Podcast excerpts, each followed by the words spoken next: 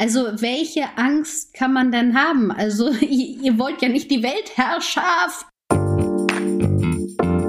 Schließ deine Augen, lehn dich zurück und mach dich bereit.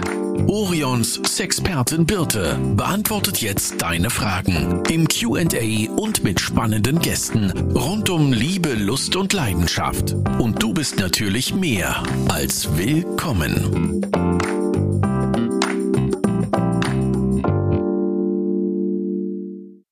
Guten Morgen, Brix.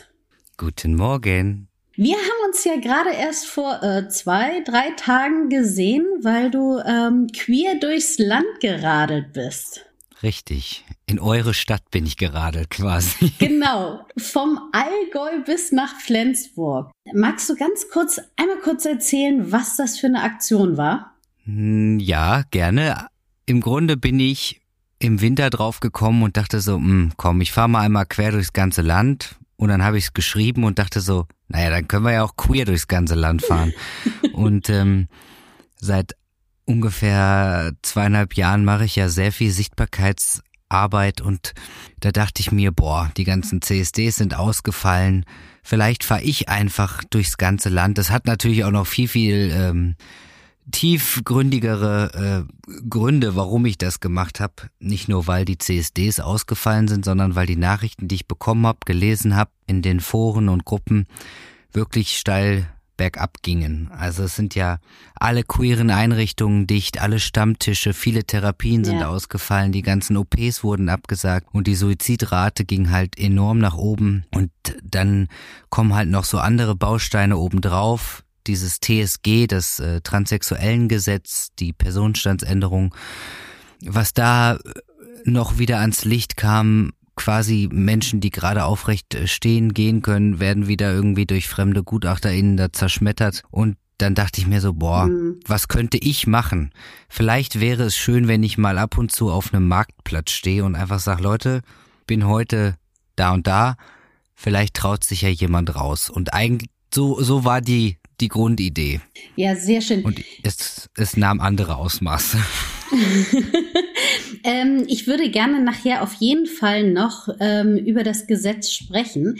Erstmal, also ich kenne dich ja, aber vielleicht unsere Zuhörer nicht so.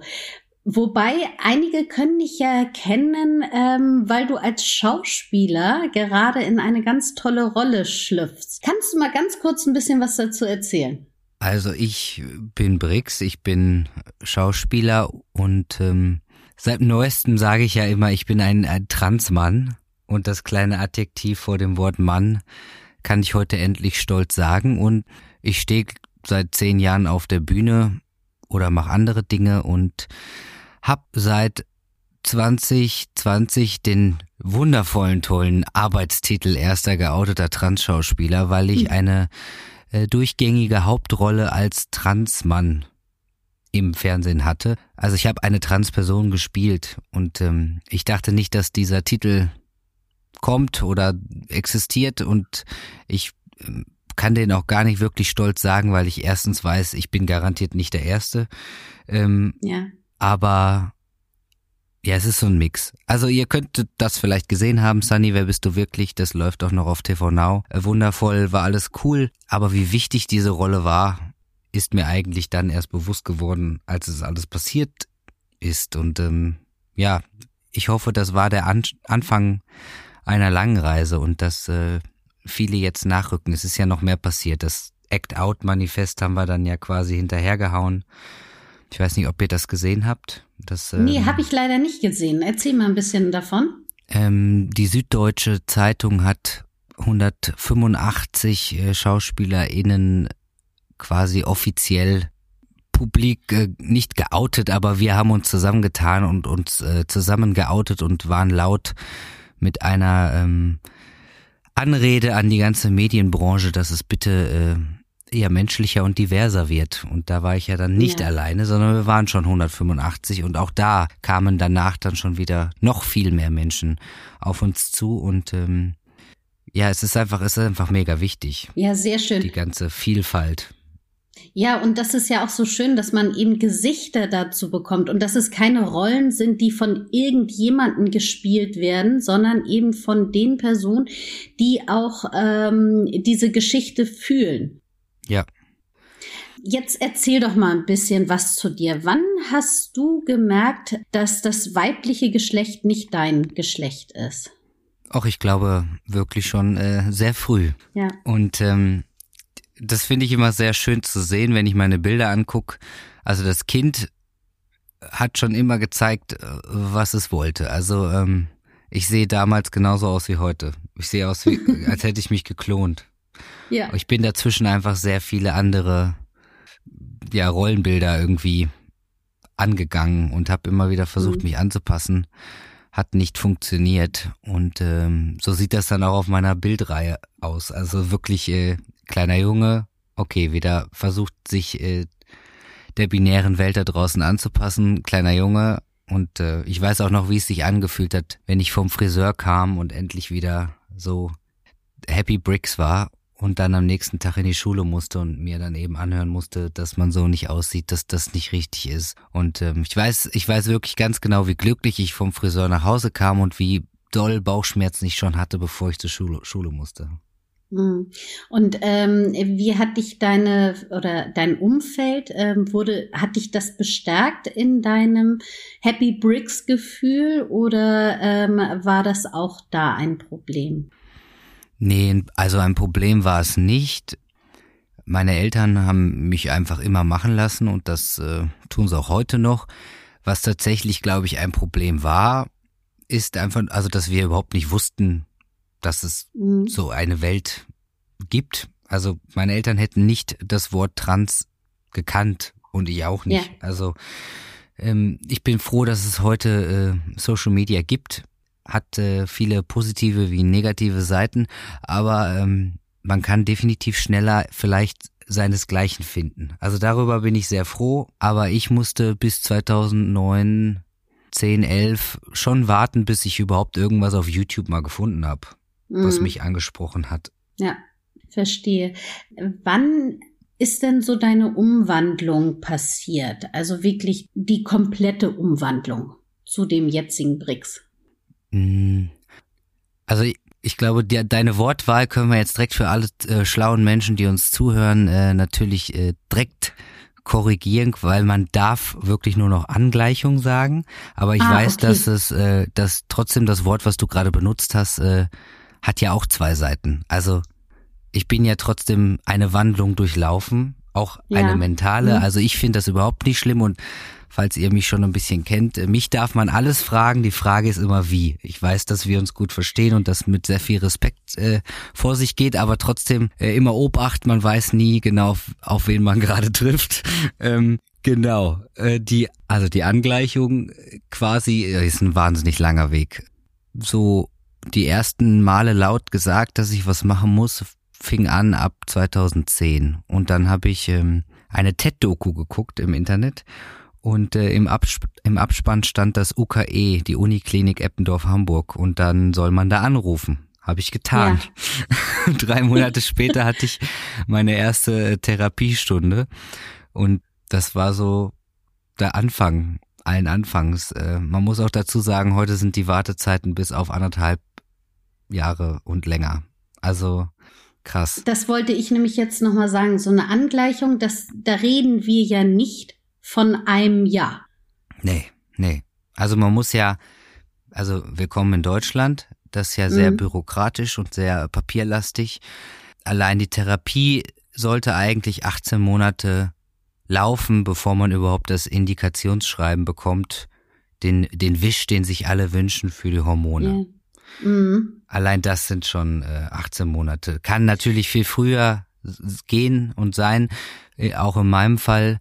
Aber ähm, aber ja. da frage ich, darf ich da kurz mal einhaken, weil ich sag jetzt mal, wenn man ähm, gerade so in der Pubertät steckt oder kurz davor steckt und eigentlich weiß man, ähm, dass eine Angleichung sinnvoll wäre, ähm, da zählt ja jeder Monat, oder nicht?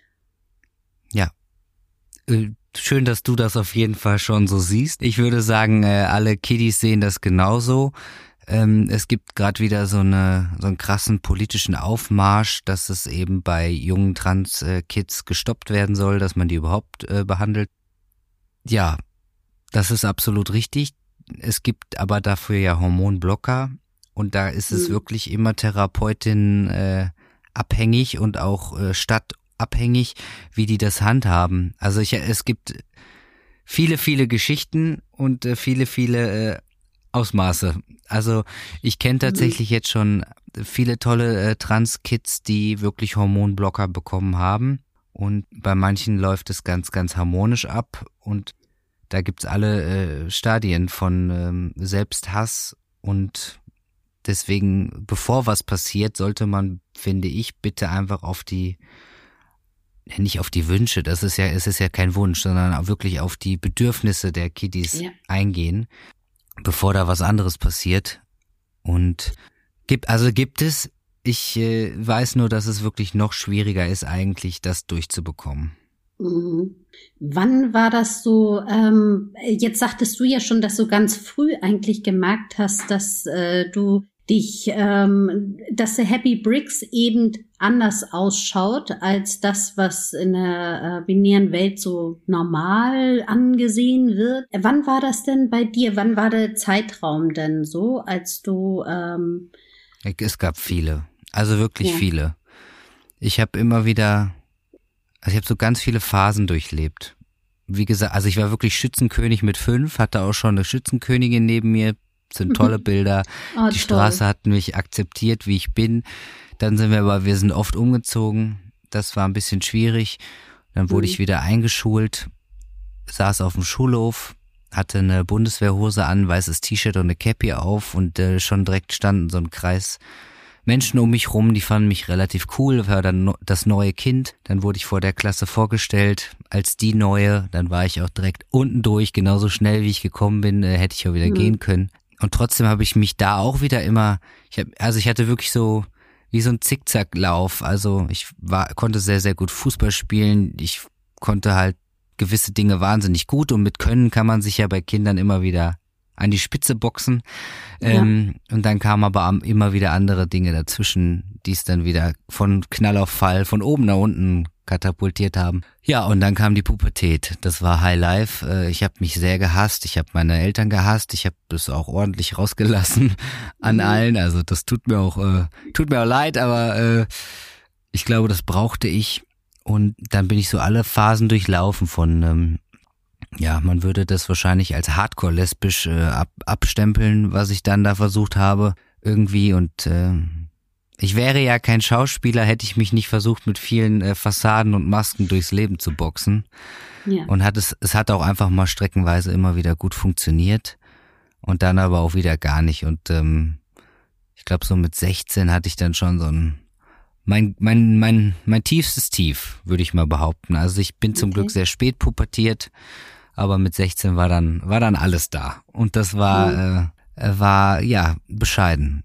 Mhm. Und ähm, da hatte ich dann auch keine, keine Lösung parat. Ich bin dann immer wieder weggelaufen, ähm, war Au pair in der Schweiz, war Au pair in Neuseeland, war lange in Neuseeland, habe viel Musik gemacht. Da habe ich mich auch sehr wohl gefühlt, aber es fehlte immer was zum Glücklichsein. Wann denn, wenn du jetzt sagtest, du warst ähm, auch in anderen Ländern, war das in anderen Ländern bisschen ähm, offener oder hast du dort irgendwelche Kontakte ähm, gehabt, dass du sagtest, ah, so könnte mein Leben aussehen? Nee, also ich glaube, in Neuseeland war es noch schlimmer. Mhm. Da bin ich tatsächlich dann einfach nur auf, also da gab es keine, gar keine queere Community um mich rum, aber natürlich die Familie, in der ich war, die war der Wahnsinn. Und mit Kindern fühle ich mich sowieso immer wohl, weil äh, ja, Kinder lassen alle Menschen sein. Die sehen das nicht. Genau, richtig. Das merke ich auch sehr oft. Ich habe ähm, einen großen Sohn, der ist 16 und einen kleinen Sohn, der ist 6. Und ähm, der Kleine sieht also er sieht einfach diese Unterschiede nicht, die wir leider als Erwachsene sehen.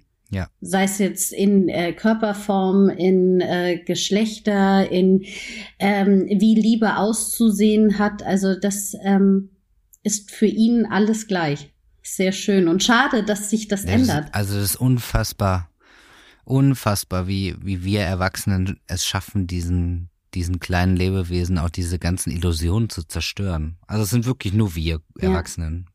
Ja. ja. Und ähm, deswegen bin ich, glaube ich, auch umso trau, also mich fragen ganz viele Leute, was mir auf der Queer durchs Land Tour passiert ist, positives wie negatives. Und ich glaube einfach, ich habe mir ist viel passiert, ja, aber das erschreckendste und die schlimmste Sache finde ich, die mir passiert ist, in Berlin Neukölln haben mir zwei kleine Kinder und ich glaube, die waren wirklich maximal sechs hinterhergerufen, ich bin gegen Schwule.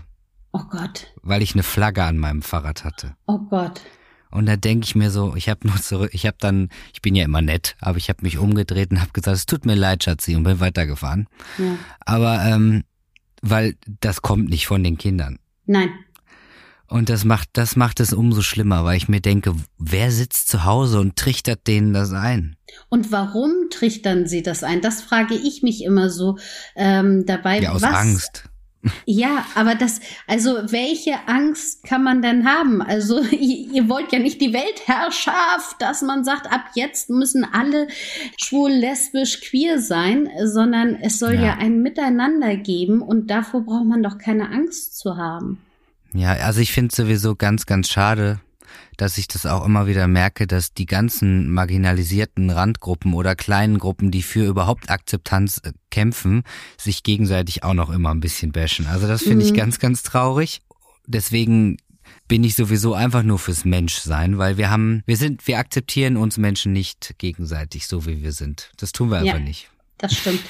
Das stimmt. Es ist leider so. Ja. Aber das war die, die die schlimmste Begegnung, die ich hatte, weil ich einfach dachte, okay, krass, da ist jetzt dann einfach schon, also, ja. da müssen wir ganz vorne anfangen, weil äh, die können mhm. eigentlich gar nichts gegen irgendwen haben und sagen das schon laut hinter mir her. Also das ist, ja. das fand ich irgendwie, ja, am prägendsten, sagen wir mal so. Und was war denn die schönste Aktion oder die schönste Zeit? Mm, davon gab es auch mehrere. Aber wir hatten ja eine Fahrradpride von Bonn nach Köln und irgendwann waren drei Amerikanerinnen hinten im, im Fahrradpulk äh, und ich dachte so, okay, krass, ähm, wollt ihr überholen oder seid ihr dabei? Und die so, nee, nee, wir fahren mit. Die haben ja auch kein Wort verstanden von allem, was wir gemacht haben oder gesagt haben. Die haben, und dann habe ich gefragt, echt cool, woher wisst ihr das? Und die so, ja, haben wir in der Zeitung gelesen. Wir machen das in Amerika jedes Jahr. Wir fahren, die fahren die ganze ähm, Küste lang von San Francisco nach Las, äh, nach LA für für so das wie so eine AIDS Bike Tour. Cool. Und die haben gedacht, ja, wir sind ja nicht zu Hause und das war das nächste, was dran kam. Also wir haben einfach gedacht, wir fahren einfach mal mit. Oh, wie und das habe ich, das fand ich so schön, wo ich auch wieder gemerkt habe, okay, scheiß auf Sprache, einfach Flagge zeigen, miteinander ja. sein. Aber sicherlich war es auch schön, dass du in Flensburg dann ja endlich nach ähm, wirklich langer Zeit äh, deine Frau und deine Tochter wieder getroffen hast, oder? Ja, das sowieso. Das sowieso. und auch Flensburg war auch mega, mega toll. Also jede Stadt hatte, äh, war ganz unterschiedlich und äh, was ich am, habe ich euch ja auch schon vor Ort gesagt, was ich total gerne mag, ist, wenn es gar nicht so groß ist. Also ja. wir waren noch nicht wenige in Flensburg, überhaupt nicht, aber ich konnte mich mit allen unterhalten und so. Es war das schlimmste Wetter vorhergesagt. Was hatten wir? Sonne. Mhm. Das stimmt. Am Ende das Miteinander im Kreis tanzen, wo sich erst wieder niemand getraut hat und dann einfach alle gedacht haben, ach komm, scheiß drauf. Ja. Und äh, das war einfach mega toll. Es hatte so eine familiäre äh, Atmosphäre, fand ich. Ja, ja, genau. Und, und natürlich die Drag Queen, die ja. ähm, äh, Pinay und ich sind ja befreundet, aber trotzdem, dass jemand sagt überhaupt, ich komme von München nach Flensburg, natürlich, weil ich ja. in Flensburg äh, meine Wurzeln habe, aber in Flensburg noch nie mich wirklich gezeigt habe als die Person, die ich eigentlich ja. bin. Das ist eigentlich genau der Sinn meiner Reise gewesen. Ja, sich dort auch nochmal zu präsentieren und eben diese Sichtbarkeit zu schaffen. Also das finde ja. ich ist immer das Wichtigste, dass alle ähm, Menschen dort draußen, die irgendwie noch das Gefühl haben, ist das jetzt der richtige Weg, den ich einschlage, ähm, einfach sehen, ach, es gibt Menschen, die sind diesen Weg schon gegangen und die sind jetzt happy. Und äh, dass man das einfach erkennt, sieht und dem auch dann folgen kann, wenn man möchte. Ja, und ich meine, also man spricht ja von einer Transition. ich finde, das ganze Leben ist eine Transition und allein, wenn ich jetzt mit dir rede, du sagst, du hast zwei Kiddies, die sind 16 und äh, ja 16 und 6. Allein, du, du siehst es doch jeden Tag. Wie hast du die, wie hast du das beim ersten Kind gemacht? Wie machst mhm. du es jetzt? Also wir verändern uns doch die ganze Zeit. Es ist Natürlich. egal, ob trans, queer, äh, ja. schwul, lesbisch, interpan, äh, hetero, whatever. Also ähm, wir hören ja nie auf, uns zu verändern. Also es gibt nicht nur bei Transmenschen eine Transition. Wenn ich meine Mama angucke, die ist heute ganz anders als damals und lebt viel mehr ihr Leben als irgendwann anders. Ja, ne? ja, gebe ich dir also zu 100 Prozent recht. Also ich weiß ja, dass bestimmt die Zuhörer jetzt ein bisschen gerade eben so gestockt haben. Ah, wie? Frau und Kind. Magst du kurz mal erzählen, wann du wie deine Frau kennengelernt hast? Naja, im Grunde haben wir uns schon vor Ewigkeiten kennengelernt. Auf der, wir haben zusammen studiert, aber da, da ist nichts passiert. ähm, da bin ich dann nochmal weitergegangen. Ich habe noch in, in England studiert, kam irgendwann wieder und dann standen wir im Fitnessstudio und hatten so einen schönen Moment und haben uns angeguckt und Hallo gesagt und irgendwie dachte sie so, hä? Hi. Guckt weiter durch die Runde und dachte so, warte mal. Hä? Krass. Äh, wahrscheinlich so ein, so irgendwie so ein Double-Take-Moment und dann, ähm, ja, sind wir uns wieder begegnet nach sechs Jahren oder so dazwischen. Irgendwie in neuer Konstellation. Also, wenn du das schon so erzählst, bekomme ich wirklich Gänsehaut, weil das hört sich nach so einem liebevollen, aufregenden Moment an, ähm, dass man, also ich sehe sozusagen die Hollywood-Szene vor mir. Ja, ein bisschen so. Ja, genau. Sehr und dann schön. weiß ich noch, also ich war noch nicht ganz frei, sagen wir das mal so. Mhm. Und ähm, war ja auch immer schwierig, unsere Leben überhaupt aufeinander abzustimmen, weil irgendwie sie war dann in Stuttgart im Theater oder auf Tour und ich war auch auf Tour ganz woanders und dann sind wir nur hin und her ge gereist und ähm, ich weiß, dass sie ihrer Mama aber erzählt hat, dass sie mir begegnet ist und dass wir uns auch schon mal begegnet sind und dass sie das so, also es hat sie wahnsinnig bewegt und hat viel mit ihr gemacht, so innerlich. Ja, und dann äh, haben wir uns nochmal verabredet, wenn wir dann wieder alle in derselben Stadt sind. So. Und dann äh, hm. ging das auch ganz schön schnell. Oh, wie schön. Sehr schön. Ja. Jetzt kommt die Frage, auch die weiß ich, dass wahrscheinlich alle ähm, gerne wissen wollen. Und ähm, verzeih mir, wenn ich dann auch nicht ganz die richtige Ausdrucksweise, aber ich hoffe, du weißt, dass alles von mir ähm, liebevoll rüberkommen soll. Magst du was zu ähm, der Entstehung deiner Tochter erzählen? Also, selbst, also ich muss ganz kurz sagen, dass ich selbst bei der Reise und auch bis heute wahnsinnig viel noch dazugelernt habe. Also weil ich mich ja mit dem Thema Eltern sein, Eltern werden sehr beschäftige mhm. und ähm, über die bürokratische Herangehensweise in Deutschland absolut entsetzt bin, weil ich etwas festgestellt habe. Ich bin ja sowieso sehr privilegiert, also A bin ich einfach nur ein weißer Mann, ich bin sehr, sehr mhm. privilegiert, und B, kann ich durch 23 Jahre versuchen, mich als Frau durchzuboxen, auch sagen, dass ich noch mal mehr privilegiert bin, weil ich ja. eben ein Mann bin. Und dann ist noch Folgendes on top gekommen. Also ich bin ja verheiratet mit meiner Frau in einer Hetero-Ehe. Das heißt, ich bin auch legal einfach der Vater von unserem ja. Kind. Das heißt, dann wird mir auch wieder der Regenbogen weggenommen. Mhm. Und ich könnte mich ja auf all den ganzen Privilegien ausruhen, tue ich ja nicht. Deswegen mache ich ja alles, was ich mache, weil es einfach, also Ungerechtigkeit konnte ich schon als dreijähriges Kind nicht haben. Ja. Ähm, und alle Menschen um mich rum aus meiner Community, die ganze Familie kämpft ums Elternsein. Mhm. Und ähm, keiner hat so einfach wie, ja, die meine Konstellation. Ähm, deswegen hatten wir es ja gar nicht so schwierig. Man kann natürlich sich mit Kinderwunschkliniken beschäftigen da ist auch wieder Obacht geboten. Äh, viele von denen wollen nur Geld machen, weil äh, queere Menschen alles selber bezahlen müssen. Äh, Cis-Personen, die nicht schwanger werden können, denen wird äh, einiges übernommen. Ah, ihr musstet komplett alles selber zahlen? Ja. Okay. Wusste ich auch das nicht. Müssen, das müssen äh, tatsächlich leider alle. Ähm, und deswegen geht es ja mit einer gesunden Frau und einem, ich nenne es immer einem Helfer, mhm. doch äh, relativ gut. Und ähm, okay. es gibt ja Samenbanken und aber auch die Kinderwunschkliniken, wo wirkt, da ist, da ist ja dann gar nicht viel zu machen. Also man braucht ja, ja. quasi nur die, eine Komponente und alles ist äh, gut. Da haben es ja andere queere Eltern eben gar nicht so einfach. Ja, ähm, ich habe ähm, auch ein befreundetes Pärchen, sind beide lesbisch und da ist eben die Problematik, dass die ja nicht beide als Mutter eingetragen sind. Genau. Das ist ja auch echt ein sehr großes Problem in Deutschland. Ja, also Hashtag Paula hat zwei Mütter, da wird ja auch noch mhm. ordentlich für gekämpft. Ja. Und ich hoffe, dass sich das bald alles ändert. Ja, alle Menschen wollen Eltern äh, sein und ihre Kinder lieben und ich glaube, das ist das der Sinn, ne? Also das ja. wollen alle und es sollte an Liebe gemessen werden und nicht an am Geschlecht. Körperlichkeiten oder Richtig. sexueller Orientierung. Ja, bin ich da, unterschreibe ich zu 100 Prozent. Kannst du noch mal so ähm, sagen, was so für dich die drei wichtigsten Werte sind, die du deiner Tochter mitgeben möchtest? Also ich glaube, Liebe steht an erster Stelle. Hm. Respekt ist mir auch sehr wichtig und ja. Freigeist. Schön. Sei ja. du. ja, super. Also äh, tolle Werte. Ähm, auch die versuche ich auch in meinem, in meiner Familie genauso weiterzugeben. Schön.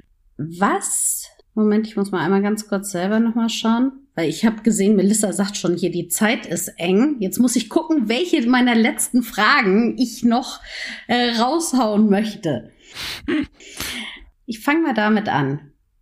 Was können sich andere Menschen bei dir abschauen? Gott. Naja, das nicht perfekt sein ziemlich perfekt ist und dass Fehler machen menschlich ist und äh, dass ich an erster Front mit dabei bin, die zu tun.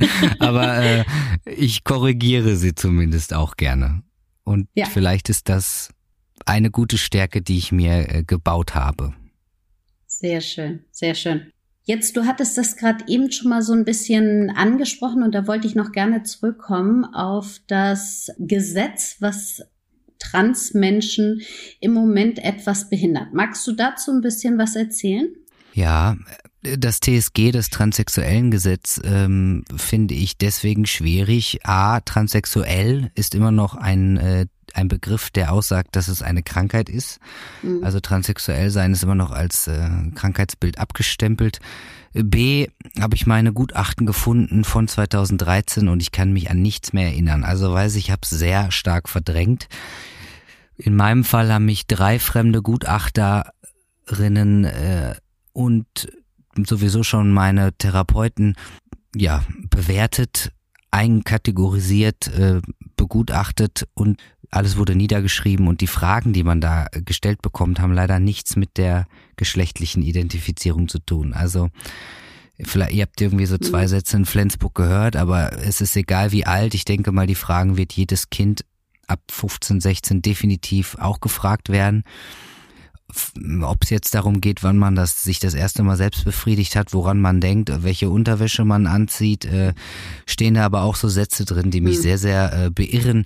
Mir gegenüber sitzt ein nicht halluzinöser, gut aussehender junger Mann mit sehr männlichen Hobbys, wie Kitesurfen, bla bla. Das macht mich jetzt männlich. Also mein Papa hat 25 Jahre lang geritten. Mhm. Ist er jetzt nicht männlich? Also ja. ich finde es ganz, ganz, mhm. ganz bescheuert und ähm, nicht zu vergessen natürlich, dass es bis zu 3600 Euro kostet und man ja. auch vor äh, Richtern und Richterinnen äh, sitzen muss und äh, es ist einfach wirklich niederschmetternd und ich habe das habe ich ganz am Anfang gesagt, die, die gerade aufrecht gehen können, werden halt auf dem Weg irgendwann, weil das kommt später auf dem Weg, wirklich nochmal zerschmettert in der Luft. Weil ähm, ja. gehen wir jetzt mal davon aus, äh, wir haben kein Heterosex da werden dann ganz andere äh, Fragen gestellt. Und das ist total mhm. unmenschlich, weil ähm, als mhm. Transmann ist es äh, absolut tabu, irgendwie äh, äh, auf Penetration zu stehen, laut den Gutachter und Gutachterinnen. Also da wird man dann wirklich, mhm. äh, wird ah, man okay. dann wirklich komisch angeguckt, ob ich auch sicher bin, dass ich äh, nicht doch als Frau leben möchte. Und äh, wenn das die Menschen sind, die über uns entscheiden, dann muss ich ganz ehrlich sagen, äh, da ist ganz, ganz viel falsch. Ja, ja, verstehe ich. Vor allen Dingen ähm, muss man sich ja auch immer überlegen, das können ja auch noch recht junge Menschen sein, wie du schon sagtest, die äh, gerade ähm, so weit sind, dass sie sagen, ja, ich wage diesen Schritt nach außen oder ich, ich möchte jetzt diesen nächsten Schritt gehen und die dann in dieser Fragilität einfach, ja, wie du richtig sagtest, zerschmettert ja. werden. Ja, absolut. Und ich finde es halt auch total uncool, weil man zweifelt dann auf der Reise die ganze Zeit an sich selber, wenn da jemand einem gegenüber sitzt, sowieso schon Katalogfragen fragt, aber dann auch immer noch diese bösen Gegenfragen, weil ich habe denen zum Beispiel nicht erzählt, dass ich viel mehr High Heels und Make-up und alles zu Hause habe als die meisten Frauen, die ich kenne. Das sind alles Infos, hm. die ich weggelassen habe, damit ich männlicher bin. Und äh, vielleicht sitzt ja. da aber jemand und ist Schade. sehr ehrlich und wird dann die ganze Zeit hinterfragt und irgendwann hinterfragt man sich mhm. wieder selber, soll ich das überhaupt machen? Und dann mhm. kommt das wieder aus nur aus dem ja. aus dem Druck raus, weil da irgendjemand anders eben alles nicht binär genug findet, weil da geht's tatsächlich wieder nur ums binäre System. Ja, da, da gebe ich dir recht. Ich kriege schon wieder einen Hinweis von Melissa, die ist ja hier unsere Zeitqueen, die mir immer sagt, bitte achte auf die Zeit. Ja, ja, wir könnten drei Stunden reden, ich merke das schon. Absolut. Aber wer dich gerne mehr reden hören möchte, der kann das ja, denn du hast einen eigenen ja. Podcast. Erzähl doch mal ein bisschen noch mal schnell dazu was. Ihr dürft gerne überall äh, einschalten, wo es Podcasts gibt. Herzfarben heißt mein Podcast, ja. Herzfarben. Und darüber erzählst oder in dem Podcast erzählst du über deine Reise und über Personen, die dir begegnen. Auch, ja, aber auch mit meinen, mit meinen Gästen. Viele tolle Geschichten. Einfach, einfach mal äh, reinhören, weil das wird sehr äh, faktisch und man kann echt sehr viel dazulernen. Sehr schön. Brix, ich bedanke mich bei dir, freue mich riesig, dass wir dieses Interview hatten. Ich hoffe, dass wir nochmal es schaffen, uns zu unterhalten und auch nochmal ein Interview hier zustande bekommen. Bis dann. Das bekommen wir hin. Ich danke dir. Ciao, ciao. Tschüss.